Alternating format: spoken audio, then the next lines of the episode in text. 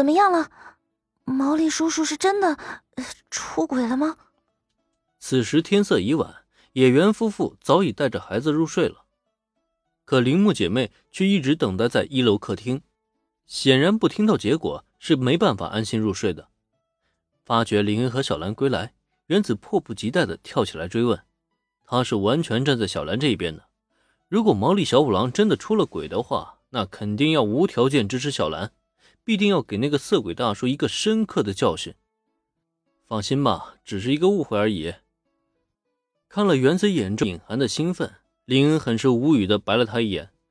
毛利小五郎那家伙是出了名的有贼心没贼胆儿，让他在妹子面前装逼没问题，可是让他来真的，他又不敢了。哎呀，什么嘛，谣传什么的，烦死了。听林恩这么一说。原子顿时失望的撇了撇嘴，这原子是巴不得这事儿是成真的了，还是怎么着啊？他真是看热闹不嫌事大呀！哎呀，你呀，还是多关心关心家里的问题吧啊！我家的问题？我家又出什么问题了？林，你该不会是说福泽雄三那边又出了什么变故吧？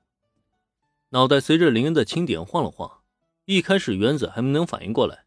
但是很快他就立刻醒悟了，随即一张俏脸顿时变得紧起来。要说铃木家最大的问题，必然就是铃木玲子的婚约了。难道说本来已经要解除的婚约，又闹出了什么意外不成吗？没错，我刚才得到线索，说是确定了负责熊三并不是杀害他父亲的凶手，也就是说，用不了多久他就可以成功脱罪了。见原子一脸紧张的模样。林恩不由得想逗他一逗，就见他表情一严肃，将前因后果一说，这下好了，不仅是原子，连铃木玲子都跟着紧张了起来。什么？他真的不是凶手？这下麻烦了。如果福泽雄三不是凶手，妈妈肯定不会放弃与福泽家的婚约的。那姐姐岂不是还要嫁给他？本以为顺水推舟能解决的事情，结果中途出现了反转。可是把原子急得不行，他才不想把姐姐推进火坑呢。在他情急之下，忙不迭地拽住林恩的手臂。林恩，你一定要帮帮姐姐。哎，好了好了，事情还没有你们想象的那么糟糕呢。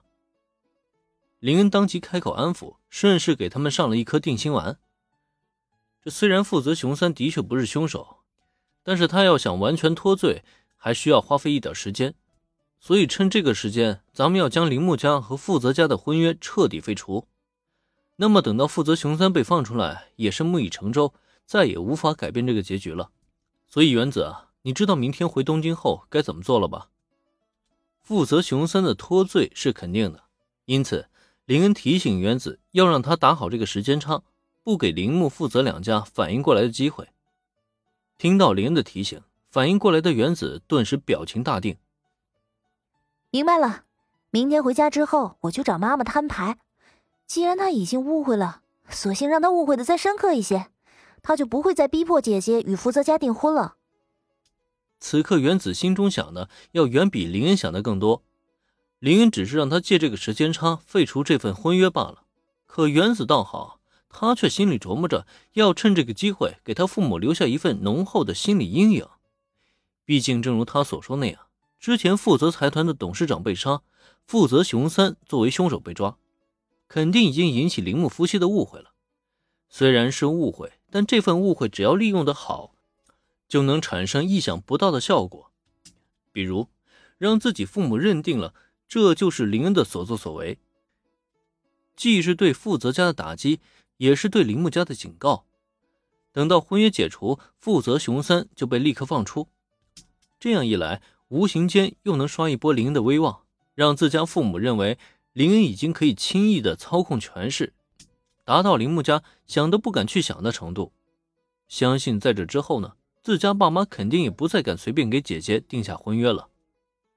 原子心下这么决定，等回到东京就给爸爸妈妈送上这一份让他们意想不到的惊喜吧。